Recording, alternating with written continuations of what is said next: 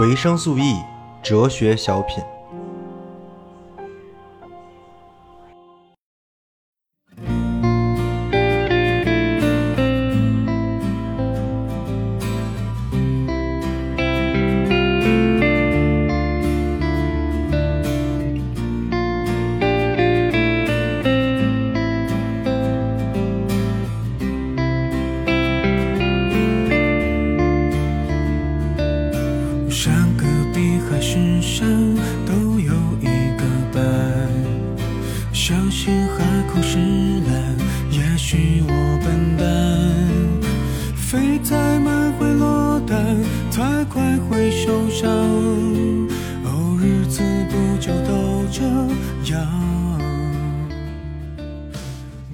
大家好啊，欢迎收听本期的维生素 E 哲学小品节目。本期是一期没有在计划之内的节目，而且我今天也很累，因为加班了，然后加班到十点多。最近确实非常忙，有很多的项目在做，所以说也确实没想录这期节目，但是还是忍不住想表达一下，因为今天我也看了很多关于这个事情的讨论，也参与了很多关于这个事情的讨论。但是总感觉很多东西没说清楚，还有剩余。今天就把那那就借着这期节目把这个事情给表述一下吧。本期的标题叫“人人都该读海德格尔”，这个标题是回应腾讯古语实验室的那篇文章的。那篇文章叫做《一个农民工思考海德格尔是再正常不过的事儿》。不得不说，这篇文章已经很火了，因为我已经在好几个我的群组，或者说是各种各样的群组，都看到讨论这篇文章的内容。他们的目的达到了，但是我真的很生气。这篇文章真的是让我感觉到无限的恶意，你知道吧？所以今天才过来说一说，而且我就取这个题目，叫做“人人都应该读海德格尔”。这个题目是在跟腾讯的文章呼应的，为什么呢？因为腾讯用了一个非常恶心的一个方式来做标题党，它刻意的凸显了非常多的差异，比如说农民工、海德格尔，后来又加了一句“正常不过的事”。这标题看上去是在给农民工说话哈，对吧？说哎呀，农民工也可以读海德格尔，但他说出这句话本身就有非常大、非常大的一个对于农民工阶层的鄙视跟偏见。这个我相信你可以理解吧？如果说真的是一个再正常不过的事，他不需要把“再正常不过”这几个字写在上面啊，这就相当于什么呢？是相当于那种欧洲中心主义者来说啊，中国也有哲学，这是再正常不过的事。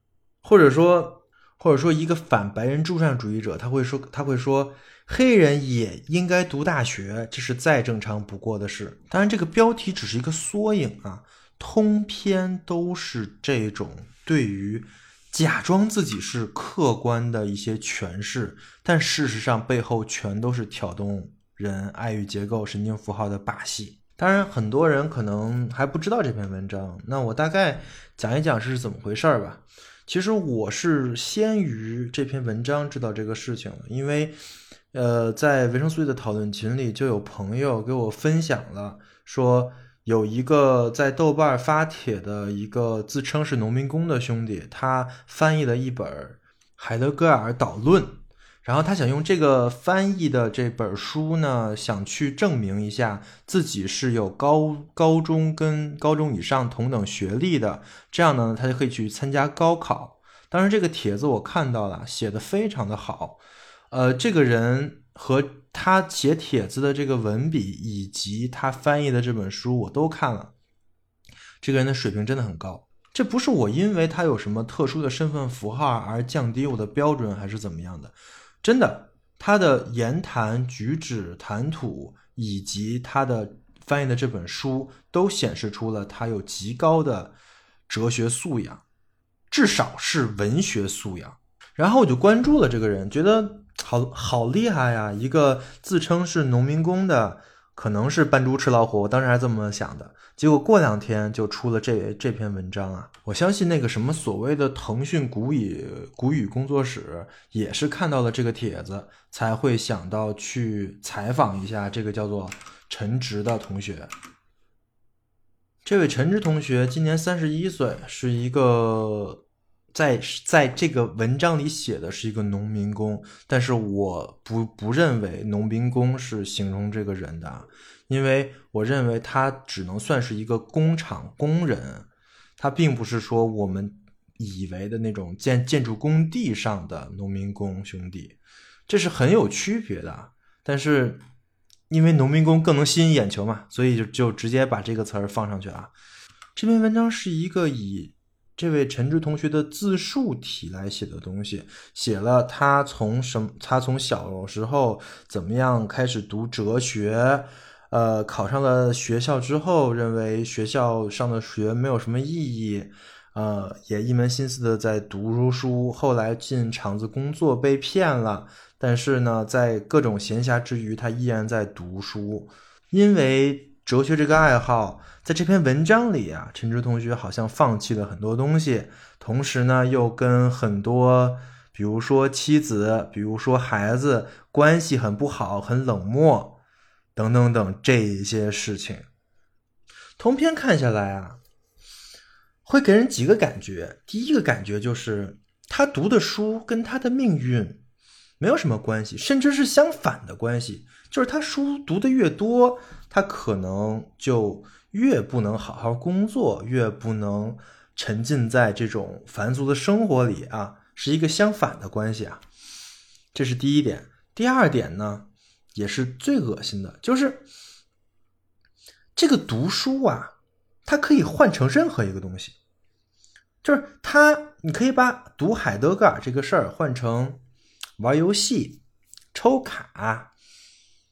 换成，换成赌博，甚至完全没有关系。这篇文章你换完之后是通的，这就让人非常的震惊，你知道吗？当然，这种强烈的违和感是通过这个自述体的形式来进行缝合的。就这个记者仿佛在说啊，我不懂海德格尔，我也不懂这些哲学，但是这他懂，对吧？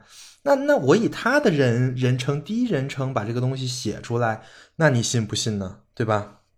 那我们不得不信，他是想达到这个效果。这文章其中有有一段，我因为这一段内容跟一个群里的一些人吵起来了啊。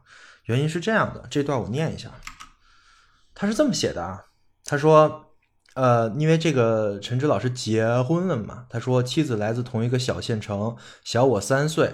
我们二零二零年初相亲认识的，很快就结婚了。呃，到去年年底才补办的婚礼，农村婚礼很朴素，没有请伴娘伴娘，也没有闹洞房，院子里摆了一二十桌酒席，杀只鸡，婚就结完了。结婚礼的具体日子我已经忘了，好像是十二月的某一天吧，毕竟不是我自己操办的，日子不记得也正常。没多久，儿子出出生了，妻子是剖腹产，我和我妈一直陪着他。看到孩子出生，我其实没有太大的感觉。这样说也许很无情，但是他具体哪天出生，我确实记不太清了。就这么一段描写啊，你很能感受到啊，对这个人很冷漠啊，这个人好像是一种只读圣贤书的人，不在乎妻子，不在乎孩子，连妻子。跟他结婚时时间你都不记得，连孩子出生的时间你都不记得，你还是个人吗？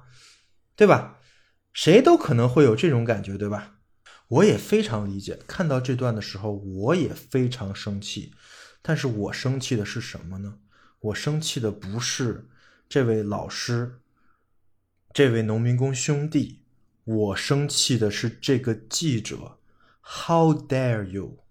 这么说吧，如果哲学。学习哲学能给你带来什么？那它首先至少能给你带来的就是我下面说的这个视角，回到事实本身。什么叫回到事实本身？什么是事实？事实是他到底做什么了吗？事实是你可以对他榨着说，你这个人就是对妻子不好，对孩子不好？不是。事实是你看了这篇文章，你看的东西都是这篇文章里让你看的东西。这篇文章对你来说才是事实，懂了吗？我再说一遍啊，事实不是文章背后描述的那个本质，事实是这个本文章本身，是这个作者刻意给你呈现的这些东西，是你的第一的感觉语料。你你如果感受到愤怒、悲伤等等等情绪，是这篇文章带来的，而不是这篇文章所谓背后有一个真实的人带来的。那个真实的人是谁？你不知道，你不关心，你只关心这个文章里符号化的人。听懂这一点，如果你听懂了，恭喜你，你进你进入了当代哲学的论域。如果你没听懂，你还以为这个人就是这样的，那么对不起，你还是个前现代的人。那我来解释解释啊，这是一个当代符号学非常简单、非常好理解的一个事情。任何的文章，你对它的诠释是无限的，你可以把它诠释成任何样子。就比如说。这个陈直老师，他很有可能跟着记者打开的心扉，在抱怨他的妻子可能不懂事儿，非常有可能。但是这代表陈直老师就不爱他的妻子吗？或者说，这个作者这么刻意的把一些东西做成在场，那背后那些不在场的东西，他思考过吗？陈直可能不记得他的婚礼生日。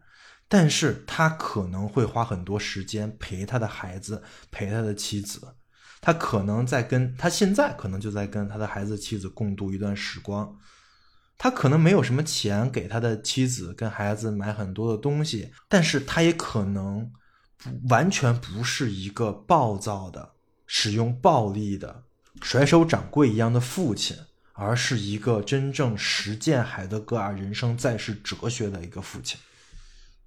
You never know，但是你看到的就只是这些，因为这些东西是这篇文章刻意的把冲突的符号提取给你看到的东西，它刻意的使一些东西在场，刻意的给了你遮蔽。那你说这篇文章说的不是事实吗？我不这么说，因为事实是什么就不重要了。其实。陈芝老师他之后的回应也说明了这一点。他在豆瓣在知乎上都是这么回应的。他说：“我之前从来没有接受过采访，这使得当有记者联系我时，我有些惊艳，也有感，也有些感受到受受宠若惊。可以说，几乎对所有联系我的记者，我都表达了我最大的尊重，也几乎全部都回复了这些记者。”这篇文章开发布之后，我重新思考了我的采访关系。在记者采访我时，通常都会强调我有权利不接受采访，但是我一开始就没有特别注意到这一点。在古雨文章发布后，我认识到我不应该再接受更多的媒体采访了。实际上，在采访的过程中，我也逐步意识到我不适合接受媒体采访。几乎所有的记者，我都以最大的坦诚来向他们讲述我的一些经历。我无意美化自己，但是我想，我不想某我的某些隐私被公开报道出来。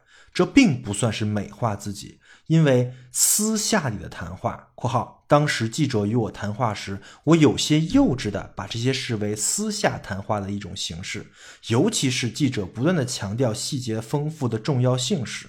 （括号完毕）与公开的内容会是有所不同的，而我认为私下的谈话并不能够作为我真正的想法而被公开出来。但是记者通常不会给我提前看稿的，更不用说我可以提供任何的删改建议。记者表示这是我们媒体的规范，我非常尊重媒体的专业性。我也既没资格也没能力说服他们不发布我的采访内容，但是我想我是不太可能接受新的采访了。我想这段话已经说的非常明确了，而且我实在是要夸一句，我觉得陈志老师的这个文笔跟写作的手法都非常的好啊，能把事情完完整整、清清本本的写解释出来。你可以想象这么一个场面：陈志老师作为一个农民工，从来没有接受过媒体的采访。在采访的时候，他受宠若惊，同时呢，他自然也会知根知底，把所有掏心窝子的话都讲出来。而这些话里，肯定有对现实的不满，有对自己生活的抱怨，有对妻子和孩子的抱怨。我相信啊，所有人只要有妻子有孩子的，或者说只要有跟你一起亲近的人的父母也好，朋友也好，你都暗地里少不了对于他们会有一些抱怨，这是非常正常的事情。但是就有些小人啊。把这些抱怨刻意的放大、符号化，用来突出和哲学的一个相反关系。为什么呢？因为在大部分人的视角里，哎，你学哲学不应该活得很通达吗？你学哲学不应该把这些事情处理的都很好吗？那为什么还会有这些抱怨呢？就这点小伎俩啊，真的是很很恶心啊！但是只要你学了符号学，只要你学了现象学、阐释学这种事情。哎呀，小宝宝，这还看不透吗？那可能你会问了，那你说这样，你你说陈芝的生活不是他描述的那样的，那陈芝老师的生活究竟是什么样的呢？对不起，你真的关心这个问题吗？中国有四亿灵活用功的兄弟，他们都来自农村，都来自乡下，他们在我们的互联网环境中是没有的，什么意思呢？你不关心他们，OK？你根本不关心他们，而你只关心他们可以给你提供的符号性价值，可以让你牵动你爱欲结构的，让你享乐的这些事情。这就是海德格尔说的两个字：好奇。而这篇文章就是在利用常人的好奇的这种生存状态才爆火的。但是不只是这篇文章，那你互联网看到那些猎奇的玩意儿，那些明星的八卦，不都是这样的吗？你的爱欲结构，你的喜怒哀乐就被这些东西牵动着。今天的关心一下这个，明天的关心一下那个，走马观花，最后事实上你什么都没有在关心，你只是在好奇而已。这就回到了我的标题啊，为什么人人都应该读海德格尔？因为海德格尔的哲学。它是存在的哲学，它是生存的哲学。我不知道你能不能明白，海德格尔是把本体论跟生存论短路的一个人，在他那里，ontology 本体论就是存在论，是一个和是一回事儿，这两个词儿是是相等的，而存在论就是。你如何存在在这个世界上？你应该以一个什么样的姿态去面对这个世界？啊，海德格尔告诉我们，我们不能以一个常人的姿态，就是闲谈、好奇、两可的姿态面对这个世界。这整个的内容，维生素 E 讲过的，在存在主义的海德格尔那两期里都讲过。而这其实就是我对这篇文章最最不满的一点。如果你想突出一个学海德格尔的农民工兄弟的话，OK，那你请告诉我，他学了习完了海德格尔之后，他有什么变化？这篇文章告诉我没有变化，而我在这个人的言谈举止和他发的这个文档，跟他的呃在各个公众平台的发言中，早就看出了变化。他的言谈举止跟他写的。文档不是一个，甚至不是一个本科生的水平啊，就是一般的这种这种大学生混吃等死的那种，根本达不到他的水平。我换句话说吧，如果说啊，像安娜雅这种企业，就鼓吹什么诗意栖居这种企业，他不看学历招人的话，那么这位这位兄弟绝对能够胜任什么文案。或者说什么创意总监、运营绝对 OK，一年拿个二三十万的薪水，绝对可以。那我们更不要说他在翻译海德格尔导论这本书里学习的英语的水平、学习的德语的水平啊。这本书按照他的逻辑翻译完，他的英语至少是 GRE 水平，真的。而这一切其实就是他的生存姿态所带来的这种改变。如果一篇写文章的人看不见，那他真他妈是瞎。回到最后啊，就是我觉得这该讲的我都讲的差不多了。嗯，那么最后来讲讲这个亘古不变的一个经常有人问的一个问题啊，就是学哲学有什么用啊？因为如果说你看这篇文章的话，那学了还不如不学，对吧？一个读海德格尔读成这样的人，那还是没有改变他的命运，对吧？学哲学肯定不能保证能改变你的命运，但是学哲学至少有两个作用，这两个作用我在这一篇小品中都体现出来了。第一点就是看穿这些所谓的把戏、意识形态，他们是怎么起作用的。这个你在学欧陆哲学，在学符号学，在学精神分析。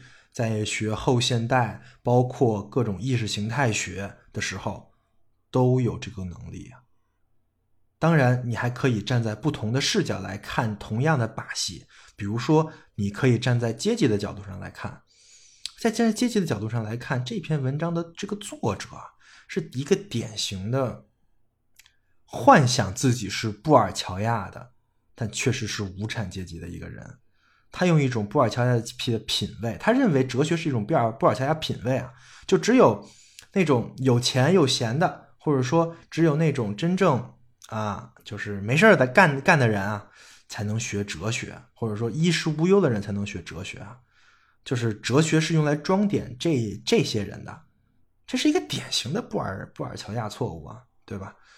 这是可以站，你可以站在阶级的一角看这个。如果你说你你学西马，学学学卢卡奇，学什么阿尔杜塞什么的，你就你就有这个视角了。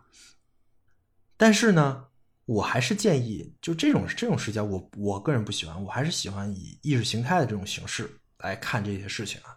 所以看穿这些把戏，一定是哲学的一个非常重要的这个功能。这个功能的核心逻辑是在。哲学可以提给你提供更多的视角来看同样一个问题，这些视角是你可能想都没想过的。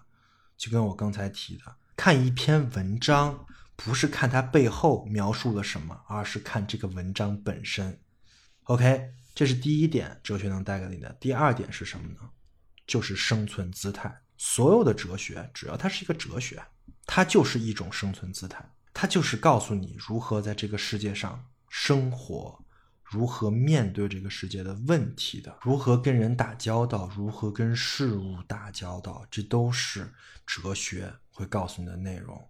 当然，不同的哲学有不同的视角。那么，又回到了第一个问题：我有这么多的东西可以选择，那我肯定是比只能选择、只能看到一条路的人要厉害得多，对吧？我相信这位陈芝老师在日后的。生活里一定比他跟他在一起做工的农民工兄弟们要强上很多。至少，如果他出一个知识付费，我就会去买，因为我非常需要这样这样一种工人的实实践的视角来看这些哲学。虽然我个人特别讨厌知识付费啊，但是我不会因为讨厌知识付费而拒绝这位老师的一些。他的心得和材料。OK，以上就是本期的哲学小品。我不知道我讲清楚了没有，不过我觉得，哎，懂得自然懂。好的，那就这么说，下期再见。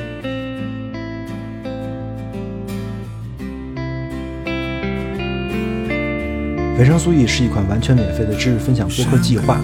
目前，维生素 E 已有了自己的社群，跟除播客外的各类实践项目。社群跟项目的通知均在 Telegram 频道。如果您对播客内容感兴趣，希望获得维生素 E 的书单以及阅读相关拓展资料，或者希望参与维生素 E 的实践项目，与其他听众一起讨论，欢迎点击 Show Notes 里的群组连接，关注频道。此外，如果认为本期播客内容对您有所帮助，欢迎转发到各大互联网平台。感谢您的支持，让我们一起重构互联网生活形式，期待您的加入。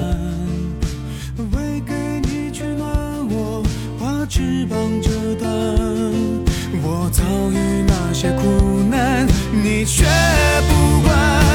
我飞翔在乌云之中，你看着我无动于衷。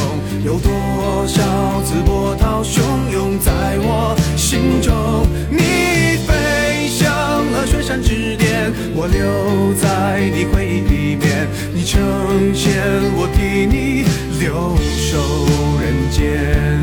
麻雀也有